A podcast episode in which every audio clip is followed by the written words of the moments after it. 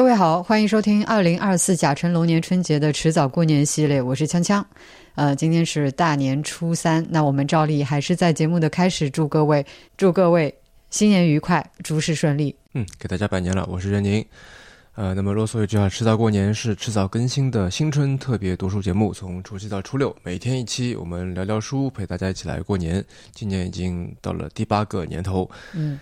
呃，我们每年的选题策划都会有点不一样。那么今年呢，是想把旅行和阅读结合起来，从我们两个人在不同的地方、不同的大洲获得的一些旅行体验，聊到不同的书，然后再聊开去。啊，那么顺便一提，如果你是用小宇宙这个 app 在收听的，那么就可以在我们的制造更新的节节目页面里面找到一个叫内容专题的这么一个 tab，啊，然后你就可以在里面找到所有往年的迟早过年呃的这个系列节目了。嗯。好，那我们呃，首先来开始今天的两样环节吧。嗯，这一期的两样，你想推荐啥？哎，呃，我想推荐的是铃声密语的鸟类周边。啊，铃声密语是一个公众号，也是一家这个这个线上商店。啊，是一对观鸟爱好者夫妇在运营，然后他们平时也有一些当鸟导带队的一些这个旅行服务。嗯，我在开始观鸟以后，就打就在收集一些鸟类相关的周边哈，然后发现说，其实国内的鸟类周边，呃，本来数量就不多，那么做的好的、设计的好的，就更加是寥寥无几哈。所以我也买了一些海外的一些鸟这个鸟类周边。我现在的方法就是时不时在小红书上面搜一搜，然后训练它，就给我挖掘推荐这些鸟类周边。对，那么你要是它本身有的推荐，它才能给你推嘛，对吧？呃，林声谜语的出品，我觉得不能算是无可挑剔吧。但是他们俩当中的，呃，旷野风啊，是还是国内一本知名杂志的自然插画师，呃，他的这个绘画水平非常好。然后，呃，国也有一些这个呃鸟类图鉴是由他在供稿的。呃，如果大家感兴趣的话，可以在微信里面搜索“林声密语”啊，就是在林子的深处寻觅羽毛啊，这个“林声密语”这四个字，他们的公众号就可以了。呃，那么之后这个 T 走也跟旷野风啊这位插画师有合作啊，这里具体合作啥就先保密了。嗯嗯，那你呢？呃，我想推荐的是一个 combo，是一部电影加一本书。OK。呃，虽然说这个电影和书本身就是单独来看都非常好，但是我觉得如果就是一起对比着看的话会更有意思。然后这部电影叫做《惠子凝视》，嗯，书叫做《别认输，惠子》，嗯。呃，这部电影它其实就是在这本书的基础上面改编来的。嗯，然后这本书是日本一位呃还挺有名的，好好像是第一位吧，听障职业拳击手的故事，是他自己写的一本自传，讲他怎么样从一个听障呃青年，然后成长为一名职业拳击手的故事。嗯。然后我觉得很有意思的是，电影的呈现和这个书，我是先看的电影，再看的书，给我完全不一样的感受。嗯，首先电影我看完之后就非常的喜欢，然后当时我觉得里面的女主角，也就是这个拳击手非常酷，嗯，就是一脸冷冷的样子。但是直到我看了书之后，才发现他真人不是这样子的。嗯，其实他在书里面就写了很多，他当时是内心是怎么样的害怕、犹豫、退缩，所以我觉得这个对比特别有意思。嗯嗯。啊，那个电影的导演森宅唱，呃，也是最近几年日本这个崭露头角的年轻创作者，啊，非常厉害，而且在很很小的年纪就已经有自己的回顾展了。嗯，前段时间有一个展。嗯，好，那我们就开始今天的正题节目吧。嗯，好的。那么刚才说了嘛，迟早过年，今年是到处旅行哈。那么今天的旅行呢，就轮到了大洋洲了。嗯，说起大洋洲，具体来说是澳大利亚这个国家这个地方，对我来说有着不一样的意义，因为不同于我们前两天说到的这些欧洲、非洲这些短途旅行啊，或者说这些所谓的旅行吧。因为我的本科就是在墨尔本读的，嗯，虽然当中去了日本待了大半年读交换生，但是在澳大利亚加起来也待了好几年哈，所以澳大利亚这个国家这个地方跟我的青春回忆有很强的、很强的牵连。嗯。所以你现在那么喜欢吃 Tim Tam，时不时就会买几盒，是在怀念学生时代吗？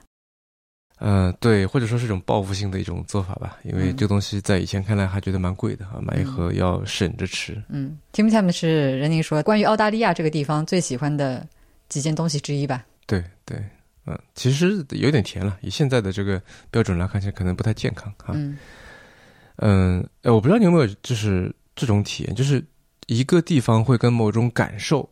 某种感官上的感受，直接的去绑定起来。当然，比方说，我每次去北京都是去高强度的出差开会，一天赶好几个场子，从早饭会一直到这个夜宵局。所以现在我一想起来北京，一种疲倦感就会浮现出来。我还以为你在北京总是在观鸟，应该非常开心呢。就是因为在观鸟，所以现在又多了天不亮就要赶到某个公园里面去的这种环节，弄得比原来更加累了。就痛并快乐是吗？是。嗯，那说起澳大利亚呢，你会有什么感受浮现出来？嗯，就是是所谓的那种叫什么 mixed feelings。嗯嗯，好几种感受混在一起，有有抗拒，有焦虑，有孤独，当然也有自由和快乐。嗯，为什么会有焦虑、孤独？一方面是一个人在海外，对吧？你就所谓离乡背景；二个是那个时候为了省钱嘛，我就住在郊外的一个地方。嗯，可能就跟现在在别的馆差不多的感觉。嗯，去你去市中心就要一个多小时，那住在郊外房租是便宜的，而且我一个人住了一个六百多平米的一个大 house，一个人啊。你为什么要租那么大？是因为本来还有别人，后来他们都搬走了，哦，然后没有人新的人住进来，嗯。那住在那里就离朋友们都非常远。然后周末如果这个没有活动不出门，我就一个人待着。可能两天你说的唯一一句话就是去你去超市买东西，然后那个收银员结账的时候会问你说：“哎，你 cash out？有刷卡吗？”然后说 “No thanks”，嗯，就说这么一句话就结束了。两个单词，对吧？就一个人在家。嗯，那你通常一个人干干什么呢？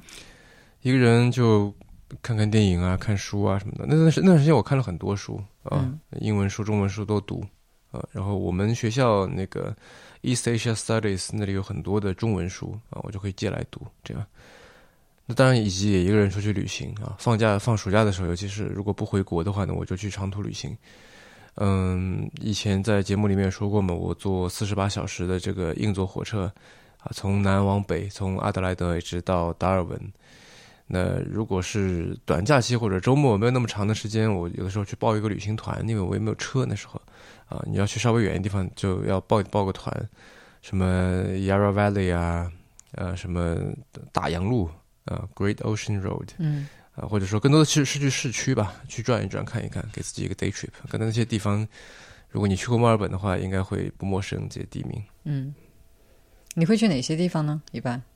你说去市区啊？市区一般就是文化古迹啊，博物馆，这个美术馆、书店。总之就是这种不怎么花钱的地方，对吧？逛商场就不太场所。对对对，嗯，我那时候还入了那个维多利亚国立美术馆的那个会员啊，它叫 NGV National Gallery of Victoria。嗯啊，还有就是去那个呃圣基尔达海滩啊，Saint Kilda Beach，然后那里可以看到小企鹅，对它它它的那个英文叫 Little Penguin，这不是昵称啊，它就叫 Little Penguin，就好像小吴。小欧这样的，嗯，小 PT 啊，这个企鹅的名称就叫做学名就叫 Little Penguin，对，通用名吧，嗯，小企鹅这样，嗯。嗯，都是你一个人去吗？嗯，大多数时候是吧，有的时候，特别是墨尔本电影节的时候，我跟周全一起去看电影啊，然后有些什么，我还记得当时王家卫的一些片子上映，呃，东邪西毒 remix 还是什么的啊之类的。对，其他基本上都是我自己在活动，至少我记忆里是这样的。当然，这也是十几年前的事情了，记得没那么清楚。就唯一鲜活的记得很清楚的是那种一个人在异国他乡，然后天气特别好，蓝天白云，云都特别高，嗯，没有特别冷，也没有特别热的时候，然后你永远都是穿穿着一个薄薄的外套，然后风在那里吹着，人们都很开心啊，草地都很绿，你想去哪里就去哪里。但是与此同时，你的嘴已经两天没有说过话了。那个时候没有想到做播客。对，就是那种像英语里面有个词叫 “gut punch” 啊，那种很强烈的疏离感受。嗯，然后有一天我印象很深的是我在一个大站啊，叫 Flinders Station 啊，它旁边还有一条街叫 Flinders Street，是一个看上去像个教堂一样的一个车站，非常高的这个顶。然后我在那个门口碰到了一个人，然后他主动来跟我搭话。我因为就你想非常孤独嘛，所以就他有人来跟你搭话，再跟他聊，对吧？只要他不是说上来推销或者什么的。后来发现他，呃，虽然说长得是金发碧眼，是典型白人的样子，但是会说中文。嗯，为什么呢？因为他是一个摩门教的传教士。哦，哎，然后他看我是中国人的面孔，就来找我来搭话来传教嘛。然后我那个时候对于摩门教的唯一的认知啊，就是来自于很奇怪，来自于福尔摩斯，嗯啊，福尔摩斯血字的研究里面写这个摩门教徒可以讨好几个老婆，所以这是我唯一的印象。然后我就跟他这个聊嘛，然啊，他说他是美国人，我就觉得很好奇啦，你一个美国人用中文在澳大利亚传教是怎么回事，是吧？然后他就跟我说这个大意啊，因为时间有点久，我记不太清楚了，就是他们摩门教徒的年轻人是会抽签的。就到了几岁，然后就开始抽签，你抽到哪里就要去哪里传教。然后他因为之前抽到去台湾，就在那里学了中文，还是说先学了为了去台湾而学中文？嗯，反正，然后后来又来了澳大利亚，好像他们的这个年轻人都是要先过这一关，就是要要先你要先培训你，然后把你送到海外去传教。你有过这个工作经历以后，才能受到大家的这个 community 的认可。嗯，像成人礼一样。呃，是获得认可，还是才是能够去这个所谓这还进入体系 去获得一些宗教职务什么的，我忘了哈。总之，就像你说的，像人生礼、成人成人礼或者成人仪式一样，你必须要过这一关。嗯，然后当时的那个美国驻华大使洪博培，他也是摩门教徒。然后洪博培不是英中文很好嘛？嗯，啊，他也是因为年轻的时候抽中了这个签去台湾传教。于是是学了中文的，嗯，嗯，然后他就跟我说说这些传教工作都是没有工资的，甚至于连旅旅费都要自己负责，啊，自付差旅，呃，然后我问他年纪，他跟我差不多，那时候二十出头吧，所以就我就当然会问他，你觉得这样为什么要这么干，对吧？嗯，你是图个啥？觉得值不值？就你你没有工资，然后这个这么好的所谓青春年华，对吧？花在这个事情上面，然后。他的回答给我留下很深的印象。他说他不想去 judge，他就想 experience，嗯，他就想过这一关的考验之后，他会变成什么样子？他想去看一看，他就会变得如何的不一样。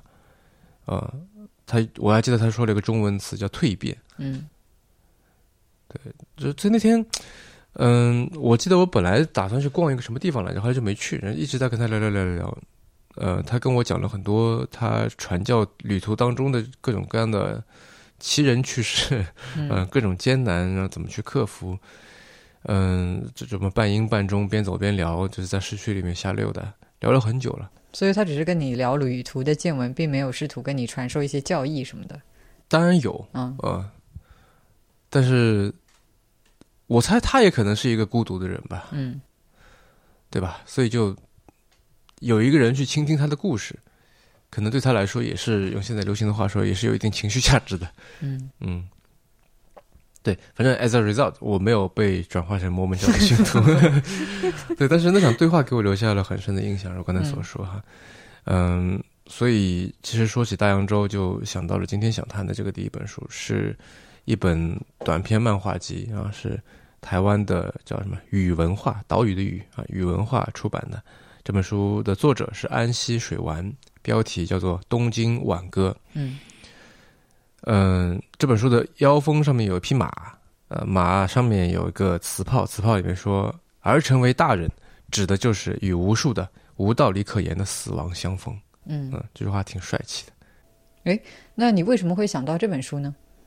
嗯，就是刚才那句话嘛。嗯，与那些无数的无道理可言的死亡相逢。我觉得，如果我们不从字面上去理解死亡，而是把死亡理解成某种再也没法挽挽回的东西，或者说某一种蜕变的话，那么这本《东京挽歌》里面就讲了很多。嗯嗯，在切入之前，还是按照惯例，我们先来介绍一下作者吧。哈，安溪水丸这位漫画家，可能大家都没有听说过，但是村上春树大家都知道。嗯，呃，那么其实安溪水丸和村上春树的关系非常的紧密。嗯，他跟村上合作过很多很多作品了，比如说这个《村上朝日堂》里面的插画，嗯，啊，以及他还给村上的小说画封面，啊，还有就是大家都看过的《挪威的森林》，里面不是有个主角叫渡边彻嘛？对，瓦塔纳贝，他就是安溪水丸，安溪水丸是他的笔名，他的原名叫做渡边生，对。呃，你你讲到这个其实很巧，就是我们的朋友也是今年迟早过年海报上面帮我们画了这个小画的作者莫英，感谢莫英，在之前的单独上面发表了一篇文章啊，也是关于安溪水湾的啊，我也是看了才知道，就是他早年在电通广告公司工作，而且还跟荒木经惟有合作过。对，电通广告在早期还是培育了不少日本这种文艺界的人才的啊。然后莫因那篇文章在这个里面对安溪水丸的生平做了非常细致的介绍啊，大家可以去看看，他肯定下了很多功夫。呃，那么说回来，刚才说到了挪威的森林嘛，我相信很多人跟我一样，最初呢是冲着里面传说中的性描写去读的。嗯，但是我不知道你什么感受哈，我不知道你当时读的时候是什么样的动机。我当时读的时候其实不是很喜欢这本书。但你一开始为什么会读呢？因为它比较流行，大家都在看。那大家为什么在看呢？我不知道。对，anyway，就是里面那些性描写，我我当时看下来也觉得其实就那么回事儿，嗯啊，那毕竟它还是个正规出版物嘛，对吧？它不可能有多么露骨的。嗯，我印象比较深的，当时给十几岁的我留下印象比较深的，这里面两句话我到现在还记得。第一是一句话是绿子说的，说人生人生就像饼干罐一样，里面的饼干有你喜欢的和不太喜欢的，如果你先把喜欢的都吃掉了，然后剩下的全都是不太喜欢的了，所以呢，你现在苦一点，然后以后。类似这这这个意思啊，就是先苦后甜也不错，这种感觉 啊，有跟那个《阿甘正传》里面说人生是个巧克力，你不知道下一个口味是什么，对吧？有点有点像啊。但那个时候我还没有看过看过《阿甘正传》，于是我就看他这个比方，我觉得很巧妙。嗯。然后还有一句跟死亡有关，我相信读过的人很多人都记得，说死并非是生的对立面，而是作为生的一部分永存。嗯，那个时候看来是非常帅气的一句话。对。啊，还有就是，等一下我们可能会说到这个林少华的翻译啊，当中有一些特别奇怪的用语，啊，我会觉得说有很有新鲜感。嗯，啊，比方说里面的这个男主角会说“德德 ”，你记得吗？嗯，啊，像这种我就觉得，哎，这个我没有见过这样说话的人，但是我大概明白他什么意思啊。那说回来，看完《东京挽歌》，其实我就不难理解为什么安溪水丸会和村上春树。一起做创作，嗯，啊，因为《东京挽歌》跟《挪威的森林》有许多的相似之处啊。我们从大说到小吧。首先呢，这两本书的基调都是缅怀，嗯，对吧？这个《东京挽歌》这个就是以一个大人的身份去写自己小小时候的故事，《挪威的森林》更不更不用说了，一开头就是啊，我在什么德国还哪里的一个机场，对吧？听到这首歌，想起了以前那个故事。那其实我觉得缅缅怀是一种蛮有趣的行为。因为展望未来是有目的的，对吧？现在在年底，在年初，或者说，那我们会定一个什么明年的计划？我们想想未来要干嘛，明年要干嘛，做个计划，对吧？分几步走，这个有条理、有逻辑，最嘛最起码你是有个盼头。但是你缅怀的目的是什么？既然是缅怀，那就不是要回到过去，对吧？嗯。否则就是感觉是某种换了一个说法的展望未来了。嗯。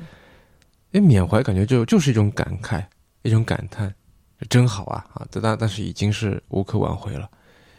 我们缅怀小时候，或者说学生时代，觉得非常纯真美好。但是说真的，让你回到那个每天上课、下课、每天做卷子、这个刷题这种状态，对吧？你现在就不想回去，对，你就不想。嗯，就所以我觉得，在缅怀的时候，我们追求的就是一种感受，呃，一种情绪价值。嗯。那你觉得具体来说是怎么样的一种情绪价值呢？这就要说到刚才那句话了，就是死并非是生的对立面，而是作为作为生的一部分永存。如果我们以无可挽回的东西去理解死的话，那么我们现在站在三三十多岁的年纪，三十多岁的末尾，全盛时代的我们其实已经死了。他死了，但是他没有消失，他作为我们的生，也就是我们的这个自我认知，也就是我们的现在和包括未来的一部分，它依然存在着。嗯，说到这里，我就想到前段时间看的一篇文章，说宇宙间所有声音其实都一直存在，只是那个震动会变得无限无限的微弱。嗯，所以我们所有说过的话，你所有撒过的谎、告过的白、打过的电话，你出生的时候的那第一声的啼哭，蓬贝火山的轰鸣、恐龙的吼叫，其实都还在空气里面震动，只是我们再也听不到了。嗯嗯。这样的说法还挺浪漫的。嗯嗯，对，所以我觉得缅怀其实就是重访，去再一次的听一听这些我们没有办法听见的声音，去再次的确认它。而且我们知道青少年阶段是形成自我认知的关键时期嘛，那么它构成我们自我认知非常重要的一个部分，我们本能的就会去 glorify 它，我们就会去美化它，带着滤镜去看它，给它涂抹上漂亮的颜色，最终感动于它。为什么？因为它是你的一部分。如果它闪闪发光，如果它无比美好，那么你也就变得更好了，对吧？我看到这本书的腰封上面写的那句话，跟这个你说的这个还挺相关的。这句话是“男人的故乡是少年时代”。对，就 有点有点 cheesy 的一句话，是的，嗯，据说是来自华兹华斯的诗了，嗯，哦，对，啊，扯开就说一句，我觉得台湾书的腰封水平不如大陆的，嗯，对，你看这里还写着“漫画界的梦幻一品，各界各界联合感性推荐”，很多这种 cheesy 的话，嗯，但是结合你刚刚说的，就让我想到，嗯，类似的道理，就是现在春节期间嘛。很多人都会回老家，我们自己也回了。可能平时有人会说：“哎，家乡的坏话。”你会愤愤不平的，甚至跟人吵起来。但是真的回到了这个地方呢，你又会觉得就不过如此。不过如此，其实对，也真的没有那么好。嗯。那你之前为什么会觉得它好？因为当你不在这里，就是有一定距离感的时候，它是你身份认同差异化的重要部分。对，然后你刚才在问这缅怀的情绪价值是什么嘛？我觉得其实就是在于 glorify 某段过去来实现自我感动。那当然了，如果你的水平、你的技巧足够，你还可以去感动别人啊，获得共鸣。但这看似是共鸣，其实只是别人通过你的这个作品来获得或者来加强他自己还不错的这么一个认知。嗯啊，而呃，村上也好，安吉水丸也好，他显然是。拥有足够的这个水平和技巧的，对吧？啊，所以大家会比较喜欢。嗯，你讲了这么多，还没有讲到这本书本身呢。哦，要不先来说说他说了个什么故事？嗯，行。这本书它本身的封面是有点黄黄的，就是不是那个特别白的那种感觉啊，就是有一种昭和老电影的那个老胶片那种感觉。嗯，呃，然后事实也是，整个呃集子传达出一种怀旧的一个基调，所以东京挽歌嘛。啊，呃，那么集子里面几个短片呢？你可以说是有联系的，这个也可以说是没联系的。说有联系呢，因为几个人物都是共通的，就是在 A 故事里面出现的这个 X，可能到了 C 故事里面又会再出这个冒出来等等。呃，但与此同时，你也可以把它们看成是一个个的独立的故事，因为情节之间没有太多联系。嗯，啊，但无论哪种吧，这个其实问题都不大。啊，那我来举个例子好了。呃，这本书里面有四篇同名的短片，叫《东京挽歌》，然后它为了区别，就是《东京挽歌》一二三四这样。那么挑这个《东京挽歌四》来说一说吧。这《东京挽歌四》讲了一个什么故事呢？首先是一开始只有场景的这么六个空镜头的画面啊，每个画面里一句话。来，你来帮我念念。蓝色商人行走在杳无人烟的夏日坡道，他偶尔会摇晃脑袋，吐东西到路上。那是味道还很酸的夏日树子。附近的小学传来女教师弹奏的钢琴乐声。校园的水泥裂缝涌生夏草。仔细看，夏草上开着淡红色的花朵。那是个大热天，当时我在等幼京出来。哎，故事开始了。嗯，相当于你很有种电影的感觉，对吧？对一开始四个空镜头，六个空镜头。那这个右京是谁呢？对，右京是谁呢？右京是他的同学，长得非常的高大威猛。内侧裤脚的长度跟猫王差不多，自己这个以非常以此为豪。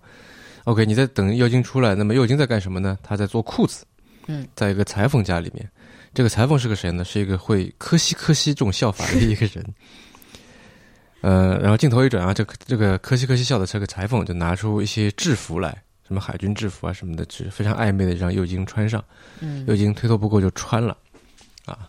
然后我在外面刚才不是等得很热嘛，等得不太耐烦了，推门进去呢，就撞到了了不得的一幕。然后在之后的一天，等一下他看到啥了？看到啥？等下跟你说啊。那么之后的一天，我跟右京就一起去逛浅草，嗯啊，这个商业街嘛，到一个剧场，然后他们以为是脱衣舞，进去一看，发现被骗了，啊，这一这个其实不是脱衣舞，就是墙上贴着很多裸女海报的这么一个地方，然后放着一些这个声音啊，仅此而已。嗯，他们刚才说这个被骗了，被骗了。然后后来呢，有个旁边有个人冒出来跟右京打了个招呼，这个人叫草布。这些裸女呢都是他画的。嗯，草布旁边有个女人，草布介绍说这是他老婆。那右京觉得这个画画的很好啊，草布就特别高兴，觉得遇到了知音了，就招呼右京和我去他家。到了他家以后呢，又有一个女人，草布说这是我老婆。然后这两个人以为听错了，然后这个犹豫了一下，鼓起勇气问然后结果草布说他有两个老婆，那么草布觉得自己的艺术才华不被欣赏，喝了很多酒。草布可能是摩门教他，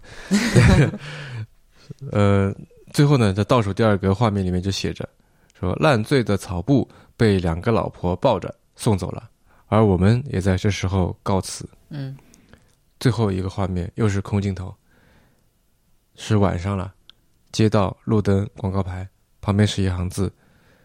街道已变得人烟稀少，此处的水银灯下，绿夏虫嬉戏着。好了，就这么个故事。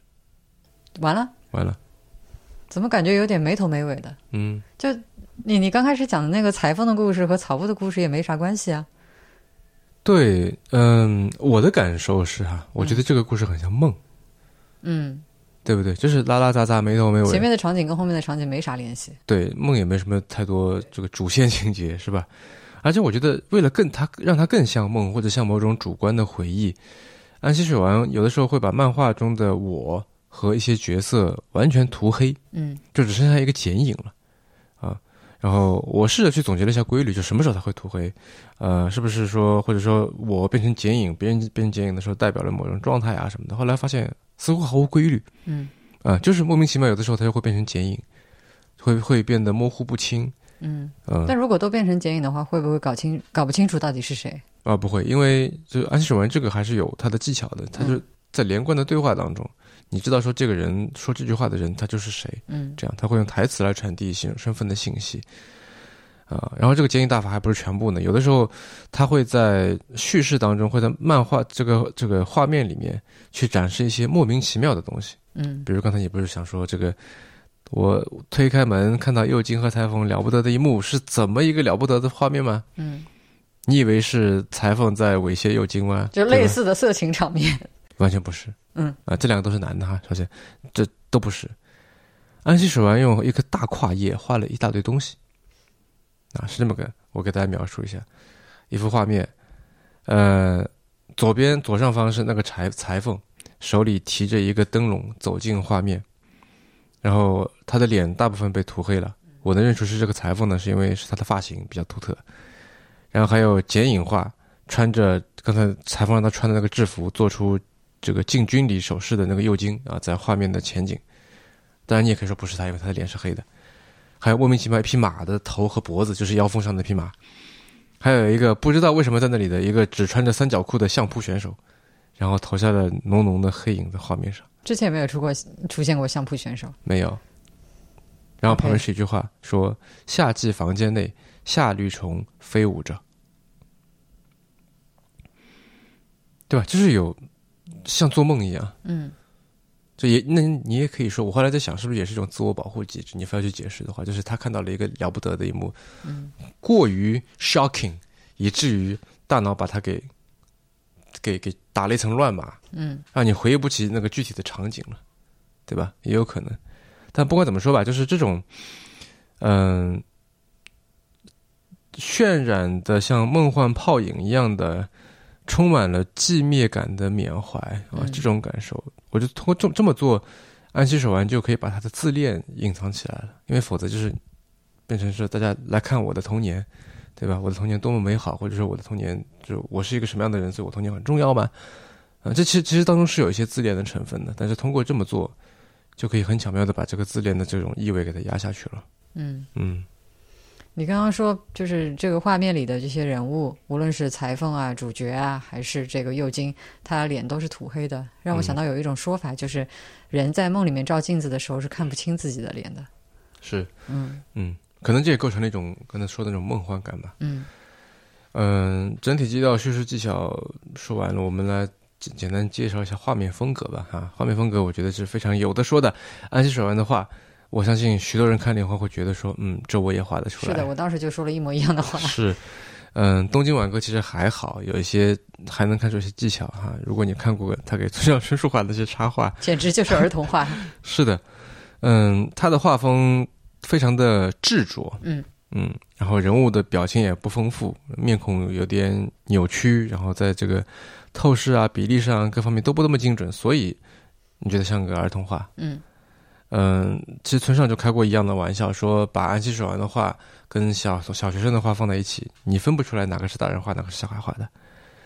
嗯，这其实是非常有意思的一点，因为呃，因为安息水丸它其实是黑塔乌马的代表人物。嗯，对，黑塔乌马，嗯，汉字写出来叫做下手上手，呃，就是上下其手那个下手上手，但这个跟这个呃摸没有关系啊。呃，下手指的就是做一件事情比较不擅长，然后上手就是比较擅长。嗯，呃，那你也可以就是说技巧很高超和技巧很拙劣，对吧？啊，嗯，所谓的黑塔乌马就是指的是说，嗯，跟一般主流漫画不太一样，那种很优美的外形、很这个卓绝的技巧不一样，就是你看起来不美观，但是呢，它又具有某一种审美意识，就是所谓的 B 级片也好，所谓的。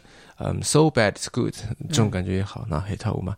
那么这种审美趣味和创作风格，一般认为是起源于杂志叫《Golo》，然后安溪水丸的许多的作品就是在《Golo》上面这个发表的。嗯啊，这《Golo》其实，嗯，也有一个汉字叫我路，就是我的道路 （My Way） 这样的感觉啊，所以是一本很有个性的一本独立杂志。嗯，啊，这个翻译非常贴切。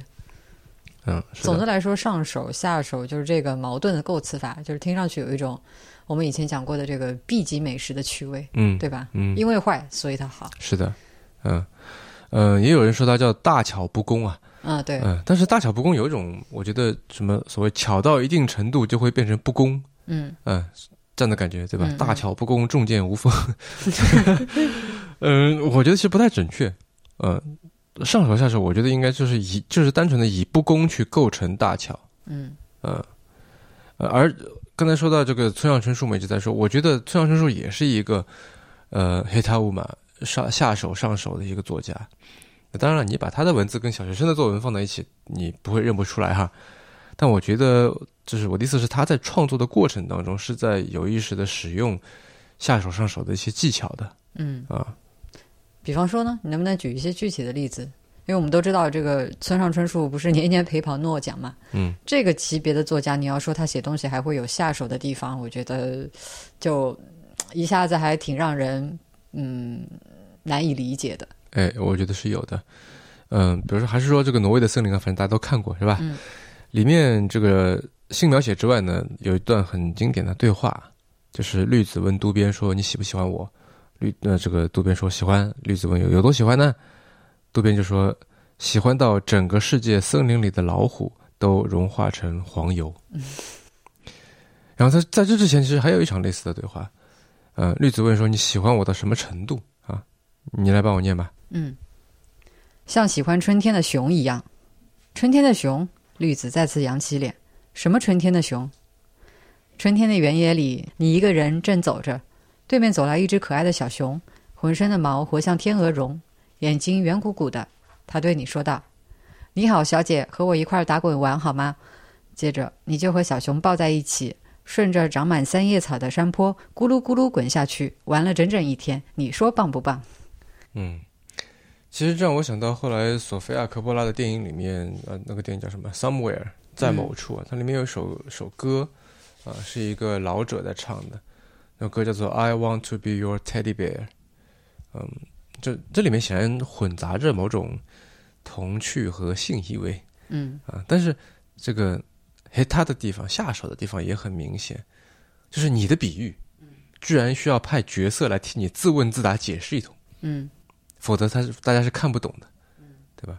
这个就是你说，它显然是一个比较糟糕的一种写作方式，呃，让我想到这个，呃，前段时间在看漫画哈。《咒术回战》里面有个设定，就是一个角色开打之前呢，要向对手，其实就像读者了哈，去解释自己的一个技能。一个新的一个反派登场，然后他会叽里呱啦说一大堆，嗯，来说我这个绝招其实是怎么什么个原理，然后怎么用啊，对你有什么什么效果？那你这么干呢？它有个设定是可以增加你的战斗力的。那里面还有一个特别强的一个角色说：“你以为我要解释吗？其实我不会的，我才不会干这么没有品位的事情。”对，那这这当然是漫画作者的一个自嘲了哈，嗯，但无论怎么说，我们突然会觉得说，好的比喻就好像一首好的诗一样，或者一个好的笑话一样，对吧？你不需要解释，对对吧？你应该一方面有新意，二方面还能够让人一看就明白。你需要解释，而且需要花这个比比喻本身要长十几倍的篇幅来解释，那么显然是拙的，嗯，对吧？是黑他的。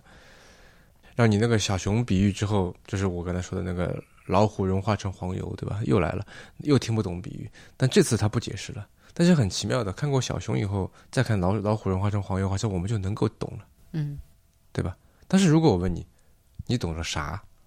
这比喻说了个什么？你大概讲不清楚，对吧？嗯。但是绿子懂了，我们也懂了，啊，这是我觉得村上春树这个黑塔乌马下手上手的方面。啊，它有明显非常 bizarre 的地方，嗯，但是 so bad it's good，啊，然后还有很多就是这种，嗯，黑桃版的地方，呃，比如说这个村上春树非常，我觉得非常执着的去描写很多物的这些细节，这些描写，嗯，他关于物的细节描写，我相信大家应该印象都非常深啊，所以当年就是看他这些描写的时候，呃，他的书对年轻人来说。这个都几乎可以说是都市生活小资情调的代名词了。对啊，就是喝着咖啡看村上春树，对吧？显得特有品味。对，我相信有的人可能还根据他书中所提到的这些曲名来按图索骥的去听音乐，对吧？对，嗯，我当时就干过类似的事情。嗯，包括那你刚才说看听看这个听什么歌，对吧？还有什么喝喝什么威士忌，对吧？喝掉了两厘米这种感觉，然后谁谁谁开什么车子。然后这个 T 恤衫上印着什么？我记得哪一个作品里面说其实还印着观鲸团的这个图案，啊，就大量这些看似非必要的这些信息，这些这个奇怪的或者有些错位的一种去引导读者的注意力的去对焦的方式，嗯，以及他的这个文字哈文字风格，在在这个访谈里面，他说他以前写小说是。为了找到自己的文字风格，是先他用英文写好，然后再翻译成日文。我觉得这种就是为了去追求非母语者的那种下手感，嗯，对吧？所以我也可以理解李如一为什么喜欢村上春树。嗯，他喜欢吗？他喜欢啊。OK，这种做法就非常的李如一，不是吗？嗯，那所以之前你说他是个人风格，那当然也是哈。但我觉得是有不公的地方的，大巧不工的这些不公的地方的，是有这个黑塔乌马下手上手的味道的。嗯，啊。也许就是因为这个，所以村上春树和安溪水丸两个人能够成为非常好的朋友，因为他们其实是成年以后才认识的。嗯，呃，就是，呃，村上在写作之前是开过一段时间的这个酒吧的，所以他是以酒吧老板的身份跟安溪水丸认识的。哦，对，然后后来他又写作，那么他们一起在这搞创作啊。而且，其实我们去看村上写过的这些书的标题啊，多多少少也是有点奇怪的啊。对，是用你的说法，就是不是也可以说是。下手上手呢？嗯，呃，远的不说，我们就说近的，比如说像 E.Q. 八四，对吧？乍一看也不知道是什么。嗯，没有色彩的多奇作和他的《巡礼之年》啊，嗯，还有最新的《刺杀骑士团长》，对吧？还有比方说中文版还没有上的新书《城市和它变幻不定的墙》。嗯，呃，这本书因为还没有官方的翻译，就暂且这么叫吧。嗯嗯，以及。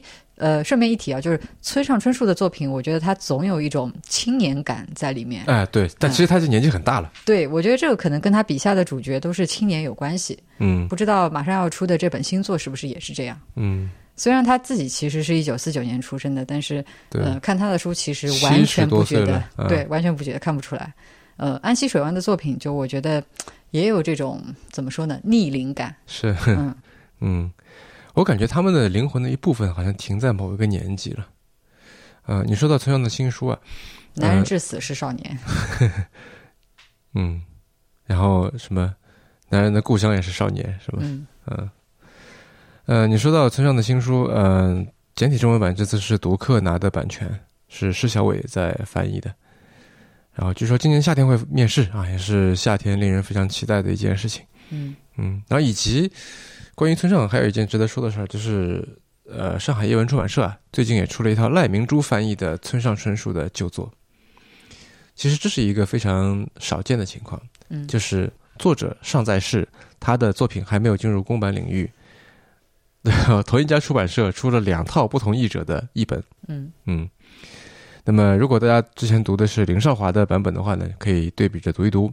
啊，然后之前跳岛 FM 那个播客出了一期关于对比这个赖版和零版的翻译的节目啊，很不错，大家可以去听听看。嗯，所以今年夏天令人期待的事情还不少。是的，嗯，那我们说回大洋洲啊，呃，虽然它对你而言意味着很多青春回忆啊，但其实比起欧美、日韩这些地方，就大洋洲对身在中国的我们来说，我觉得，嗯，无论是地理上还是文化上、心理上，其实都处在一个比较边缘的位置。嗯，我知道有的人会喜欢享受这种边缘的感觉，就嗯偏安一隅嘛。嗯我记得之前呃，许知远采访成都的画家何多林嗯那期节目里面，他就有提到一个说法，他就说我是一个喜欢缩边边的人，嗯就可见他是一个喜欢边缘、喜欢偏安一隅的人。对，所就是边边，嗯对，没有聚光灯下的压力嘛。对，但是有的人呢，会觉得在这样的地方反而有种怎么说，就被孤立、与世隔绝的感觉。是，嗯比如我们前两年去了新西兰啊，也是在一九年吧，好像嗯疫情封控之前，呃，我们是去房车自驾的。然后由于那边大家都知道新西兰嘛，人口密度非常低，我们又选择的是房车旅行这种相对来说还比较小众的方式。嗯呃，绝大多数时候其实就是我们跟 Real 夫妇四个人在车上，啊、或者是在山野中啊、湖畔边上，就的确是有你刚才说的那种感觉。是，嗯，嗯，我还记得最后一晚，我们为了体验一下真正的野营，就把房车停在了荒野郊外。嗯，我记得是通向一个天文台的一个山上，对，因为是通向天文台，所以它没什么路灯。对啊，然后漆黑，对球黑，呃，因为我们之前还是停在营地的嘛，所以那天晚上我就是印象特别深。你停在营地也可以给房车供电、接水什么的，啊，停在那个地方就真的是啥也没有。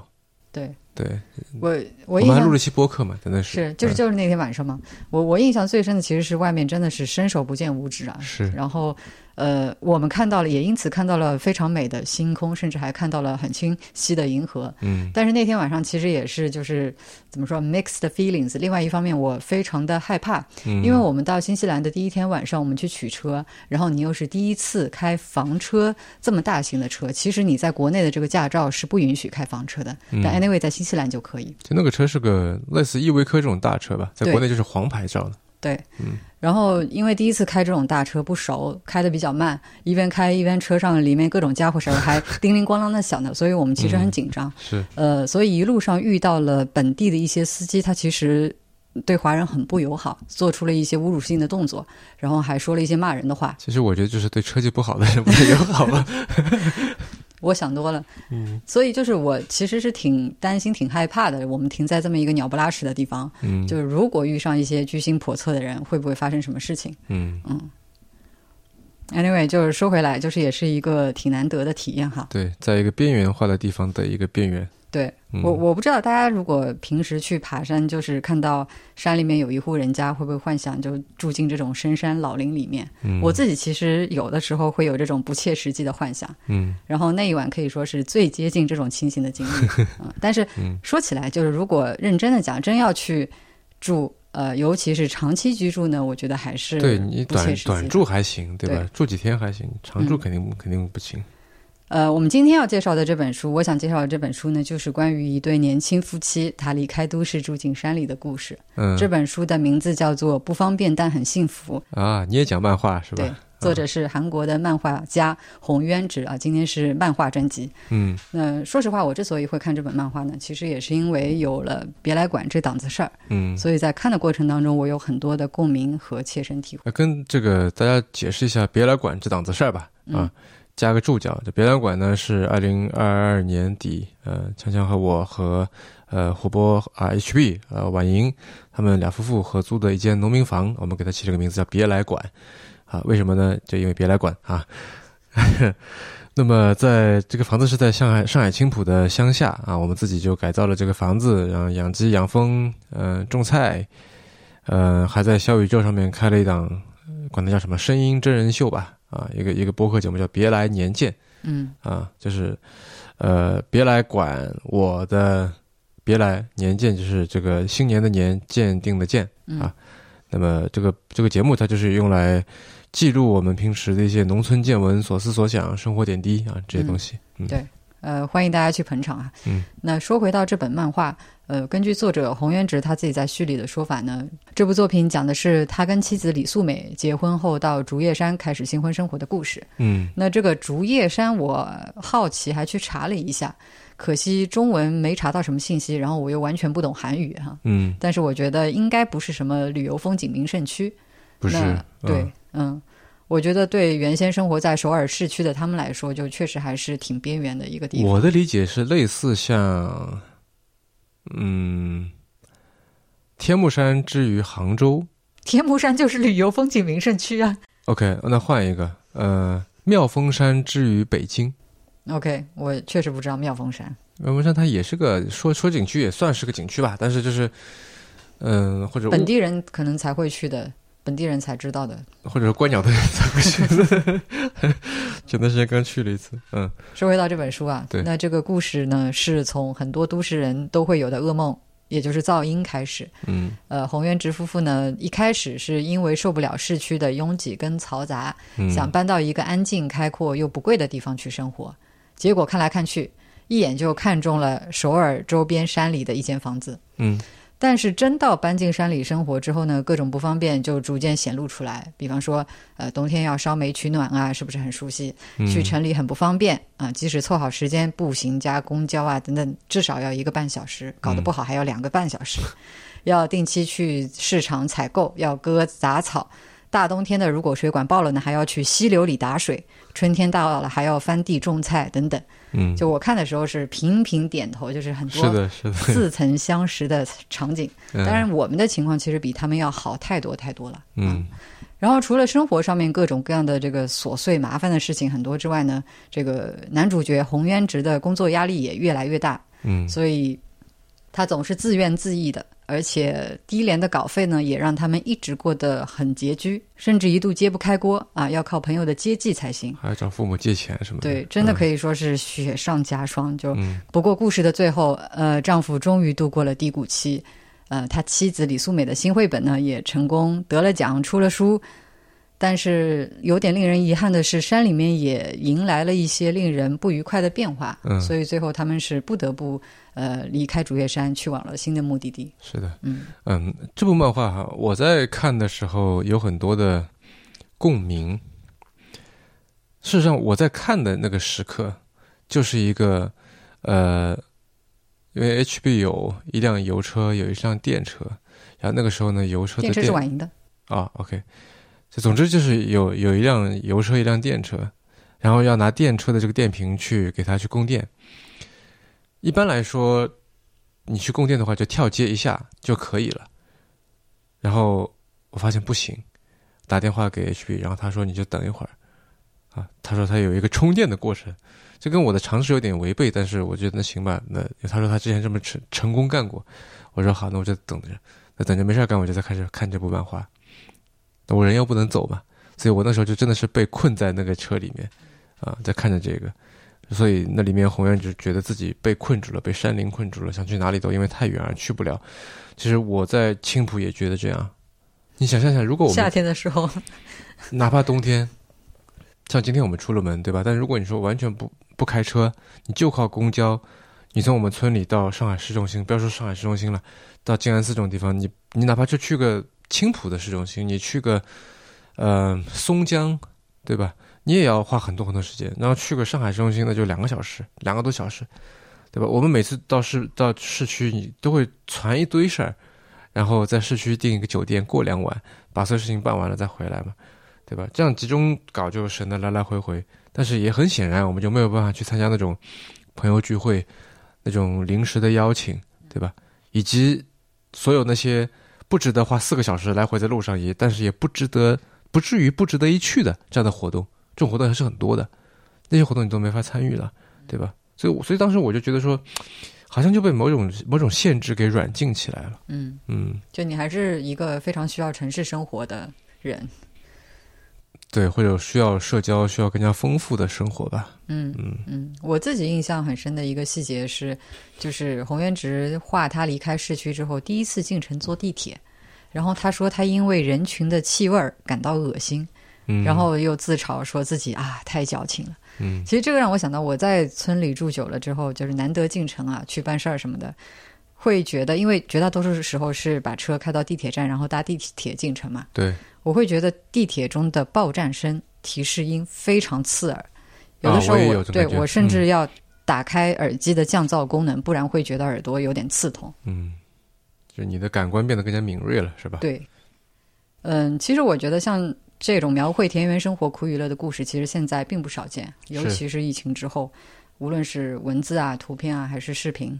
对。呃，不过漫画我看到的好像确实不是很多。对，漫画是不多，但我我还知道另外一本书叫《土里不土气》。嗯。呃，它里面有一些也是讲一对夫妇在山里面的生活。嗯。但它里面还有一些这个插画什么的。对。反正我觉得网络上面肯定会更多一些。嗯嗯，就我我在想，这种他已经被讲过很多次的故事，还可以怎么讲，就能够讲出新意，呃，能够触动人心，而不显得 cliche 不媚俗。嗯，就我刚才不是简单的概括了一下这个故事嘛？嗯，但是其实只说到了其中一条线，就是乡居生活这一条。嗯，另外一条线我只是简单的提了一下，但是我觉得恰恰是对这一条副线故事非常深入的呃个人的描绘，让田园。生活这条明线的故事变得更加饱满啊！你是说洪渊直的这个画画的事儿是吧？对，就是从故事一开始，我们就看到，呃，这个洪元直他的漫画工作进展的不是很顺利啊。一边是编辑频繁的催稿啊，要求修改，然后另外一边是必须跟他打电话不可。对。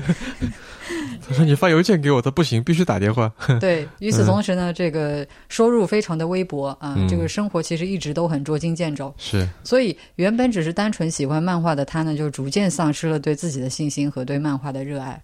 所以在搬离首尔市区的路上啊，就是那几幅我印象还挺深的，就是他突然觉得有一点混乱，有一点彷徨。就写着“请慢走，首尔特别市”的硕大路牌的角落里面，是他自己内心颤抖的发问。他说：“我之所以想逃离这个住了三十年的城市，纯粹是出于我自己的选择吗？又或者仅仅是因为我无法适应城市生活呢？”所以，我们就会想，那他换个环境，换到一个全然不同的一个山里的环境，情况是不是就会好点？嗯，因为毕竟我们总是觉得说，人到了山清水秀的地方，啊，你的状态会变好，心情会变好，对吧？对。所以这种地方就是所谓什么，呃，疗愈你的心灵，对吧？嗯。但是我觉得，就是这种，它更多的是一种短暂的休养生息啊，或者说是逃避。嗯，呃，那对于洪渊直来说，我觉得那是生活，嗯，甚至一度可以说是生存。嗯，呃，我觉得他创作上的烦恼其实并没有被山野的清风抚平啊，反而是在抚不平的，反 对。反而是在新生活的种种不变的催化下面，变本加厉的蚕食着它。是整个故事从夏末开始到第三年的春天结束，当中篇幅最长的就是第一年冬天的故事。嗯，呃，那个故事可以叫做 Winter is coming。对，就无论是物理时间还是人生，都开始进入漫长而黑暗的严冬。Literally 漫长，literally 黑暗。对，有一次他在城里跟朋友见完面回家，呃，就因为回到村里面已经太晚，叫不到的士。就是他们那个时候刚开始还是没有车的，其实比我们要不方便很多，叫不到的士，只好走回家去。韩国山里的冬夜，寒风呼呼的吹，这个洪元直他只身一人，醉醺醺的走着，就不知怎么的就突然开始感慨，就一个人自言自语，他说：“嗯，已经出道十四年了。”既没有赚什么钱，也没有任何一部瞩目的作品，居然还在漫画界混，惭愧，真惭愧，真是不可思议。然后这个画面是大面积的黑夜，嗯，他的脸呢埋藏在帽兜下面，只用非常简单的线条勾勒出来。然后同样从黑暗里面浮现出来的，还有内心深深的困惑。嗯，他说：“我怎么会搬到深山老林住呢？所以这里正适合隐藏出道十四年来一无所成的羞愧吧。”或者一直困在这里，连思想也会渐渐萎顿。反正不是藏在这里，就是被困在这里。就是我觉得，当他说出有一种被山这道墙困住、与世隔绝的感觉的时候，就这堵墙，它真的就是山，是竹叶山吗？还是横亘在他和漫画道路之间那堵看不见、摸不着的墙？只不过这堵墙只是外化成了他眼中的竹叶山，嗯，对吧？就是这种受困的感觉，渐渐发展成他对山的怨恨，对。编辑的愤怒，对自己的不满，那与此同时，身体也在这种重重重压之下亮起了红灯。嗯，然后终于有一天，它像火山一样爆发了。啊，我知道你想说哪个场面了。那部分那个整个场面也是我印象很深的一个地方啊，非常有感染力。嗯，对，嗯，勒古恩，呃，厄修拉·勒古恩就是 Ursula Le Guin，他之前有说过这么一段话，我非常喜欢。我们之前聊过他的那个《黑暗的左手》。对，嗯，我觉得放在这儿非常应景。我我在看这部漫画的时候，尤其是这部分分镜的时候，我经常想起这段话。他说：“我无疑描摹动作或冒险，而力图展现心理上的趣味。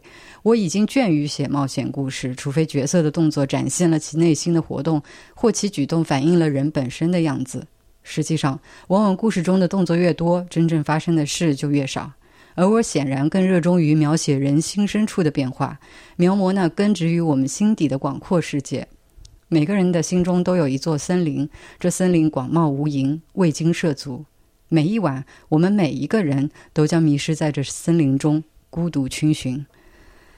嗯，我我觉得洪渊直非常厉害的一点就是他把自己彼时彼刻那种幽微又广袤的内心，就通过合适的画面非常形象的描摹了出来。嗯，他最终爆发的那个场景是整本书里面我最喜欢的部分。嗯嗯，就是他拿着那个十字镐哐哐哐的在翻地吧，然后又是哐的一下，然后脑海里就突然闪现出卧病在床的这个妻子的画面啊，先是憋足了劲儿说我们就待在这里，然后。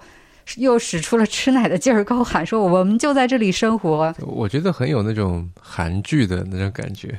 对，就是你感觉如果拍成电视剧的话，这些画面肯定就一直在大吼大叫，音量非常高。对对对，那其实这还不是高潮，对吧？对，后面还有。对，然后就在他鼻孔朝天、紧闭双眼、跟自己较劲儿的时候呢，一只小青蛙突然畏畏的从地里探出脑袋，然后跳到他跟前说：“现在离春天还远着呢，你老在地里刨来刨去干什么？”对，这个事情其实。在别老馆也发生了，我们在挖竹根的时候挖出了好几只青蛙，人家在冬眠。嗯，然后就是这么简单的一句话，当然肯定是他自己的想象了。嗯，就是好像突然砸碎了压在胸口的大石块，他一下子退回到少年时期，然后是婴儿时期，不过是一个巨大的婴儿，比山川还要大。嗯，literally 巨婴。对，然后开始哇的放声大哭，然后哭了一会儿，注意到了周围连绵的小山。就不知怎么来了兴趣，然后开始笑了，拿手抓，拿手拍，还踩到脚下踩啊，一边踩一边哈哈的笑着。接着又不知道为什么，他又注意到了山上的家，把房子拔起来端详，透过窗户往里看，看到了卧病在床的妻子，然后他顿了一下，就不知道为什么又开始哇的大哭起来。而这一哭，无数的成年红原值从婴儿周围涌现出来，越来越多，越来越多。直到挤满了整页画面，然后我们就看到无数个红原值同时在打架、发火、抓狂、大笑、惭愧、躺平。嗯，你看搬家就是个错误，什么呀？这是两码事吧？这样下去没关系吗？为什么所有事情都不顺利？今天的我是我过去生活的结果，气死我了！给我闭嘴！人就不能单纯的活着吗？静下心来，唉，稍微消消火气。我只想休息。哎呀，这混蛋！现在还剩多少生活费来着？我要疯了！无能的家伙，自己不顺利是别人的错吗？鉴于你绘制教育漫画的丰富经验，授予你杂学博士学位，还行吗？妻子太可怜了，我想让她幸福，我太惭愧了，真想把我脑子格式化。我刚才念的这些都是刚才我说的这个，就无数红原值涌现出来的那个画面上的他内心的这些这些想法，内心的 OS。对，这个画面让我想到杨紫琼主演的那个电影，呃，《瞬息全宇宙》，还叫《妈的妈的多重宇宙》，对对对，Everything Everywhere All at Once 吧？对对，那在这里就是丈夫的多重宇宙。是，嗯。然后我们就看到，在这对分身中心露出了卧病在床的这个红原直的真身。嗯，所以刚才的事事情都是他做的梦。对，呃，在夜晚的风雪中，我们看到了他虚弱的内心独白：竹叶山这座山，对我而言是坟墓。我已经没有愤怒或抵抗的力气了。我输了。对，虽然他认输了，但是故事还没有结束。嗯。然后这个时候，我们看到一旁的妻子伸出手握住丈夫的双手，然后窗外呢是狂风暴雪，再然后我们看到的就是从床上惊坐起的洪元直，垂死病中惊坐起，不仅头脑清醒，呃，身体似乎也好了很多，起床到屋外去散步，惊愕发现，哎，家附近竟然还有如此美丽的雪景。嗯，他不解又不甘，扪心自问：山还是那座山，我究竟想从山上看到什么，又不想看到什么呢？就在这个时候，温暖旭日开始从大雪覆盖的竹叶山上升起。对，这里其实有点像电影的语言，对吧？就是一个人，嗯，病人从床上这个惊坐起，然后雪终于停了，太阳出现了，对吧？就感觉说，人生危机也终终于在此刻迎来转机，终于翻篇了。嗯嗯，我刚才描述的呢，应该就是在作者他病得最重的时候，在风雪交加的那个晚上梦到的场景。嗯，正如勒古恩说的，期间其实我们看到并没有什么动作。就没有发生什么真正的事情，嗯，但是作者的内心呢，却经历了最剧烈的变化，从愤怒、倔强到痛苦、悲伤，再到疯癫、傻乐，到惭愧、沮丧，到头脑中充满各种声音跟想法，再到丧尽全部气力，仅剩疲惫跟绝望，直至重获新生。嗯，就好像我们在梦里度过的时间，总是会比现实里面要长很多。是，就有的时候你在醒来的前几分钟，可能甚至。几十秒时间之内，你都还可以做完一个长长的、完整的梦。对，有的时候感觉做了一个很长的梦，但醒过来，哎，只过了两个小时。对，嗯，所以在他嗯看上去好像只是一夜的这个功夫，呃，其实感觉上面是已经经历了漫长的一生。对，像时间被拉长了的感觉，或者时间的浓度变高了。嗯嗯。我觉得在漫画里面，时间它是不匀质的分布的。对，这个从我们刚刚说的这个第一年冬季所占的篇幅要长得多，就能够看出来啊。嗯，所以说这是一部非常主观且带有强烈私人感受的作品。我觉得也许也是出于这个原因，嗯嗯，它还挺打动我的。呃，不过好归好啊，这部作品的缺点在我看来也是非常明显，而且不容忽视，就是呃。他的妻子李素美，其实在里面是一个很重要的角色。嗯，呃，不仅仅是说叙事上面很重要，其实对他走出人生困境也非常的重要。嗯，但是他在漫画里面其实没有得到太多细致的刻画。对，虽然我可以理解他是一个，他不是主角，主角是他自己嘛，洪渊直，对对吧？你可以说他是一个配角。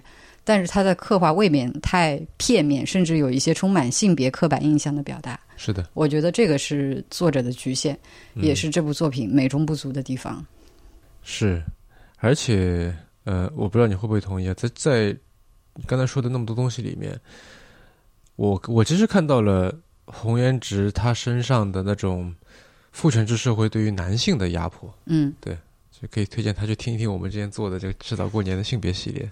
是的，嗯，其实我很想知道他妻子李素梅有没有那个时期的相关的创作，因为在竹叶山生活的那两年，对，就从他的这个角度是什么样的，对吧？对对对，因为他也是一个呃绘本作家，我们从漫画里面知道，就我不知道从他的角度画出来，这会是一个怎么样的故事？我觉得如果放在一起对比着来看，肯定非常有趣。就像我在这期节目开头所推荐的，就是你把同样的这个故事，一个电影版的跟一个就是主角他自己的一个自传的书放在一起对比看，嗯。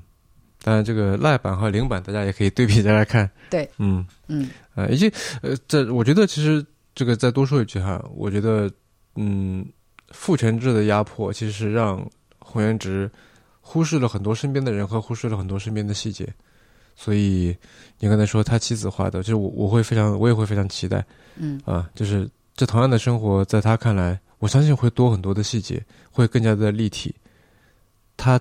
这个妻子本身会更立体，而且我觉得，如果让妻子来画的话，她的丈夫就是洪元直，嗯，他也会变得更加立体。嗯，好的，那我们今天就差不多聊到这里。好的，那就再次祝大家龙年大吉哈！我们明天见，拜拜。嗯。您刚刚收听的是迟早更新的第二百零八期，这是一档探讨科技、商业设计和生活之间混沌关系的播客节目，也是风险基金 Once Ventures 关于热情、趣味和好奇心的音频记录。我们鼓励您与我们交流。我们的新浪微博 ID 是迟早更新，电子邮箱是 embrace at weareones.com。如果您想要访问迟早更新的网站呢，就可以在浏览器地址栏输入邮箱的后缀，在网页的导航栏中就可以找到我们的网站链接了。我们为每一期。期节目都准备了延伸阅读哈，希望您善加利用。呃，您可以在各大音频平台和泛用型播客客户端搜索“迟早更新”进行订阅收听。那如果喜欢这档节目的话，也欢迎您收听任宁跟 Real 搭档的播客《提前怀旧》。我们希望迟早更新能让熟悉的事物变得新鲜，让新鲜的事物变得熟悉。今天没有小彩蛋。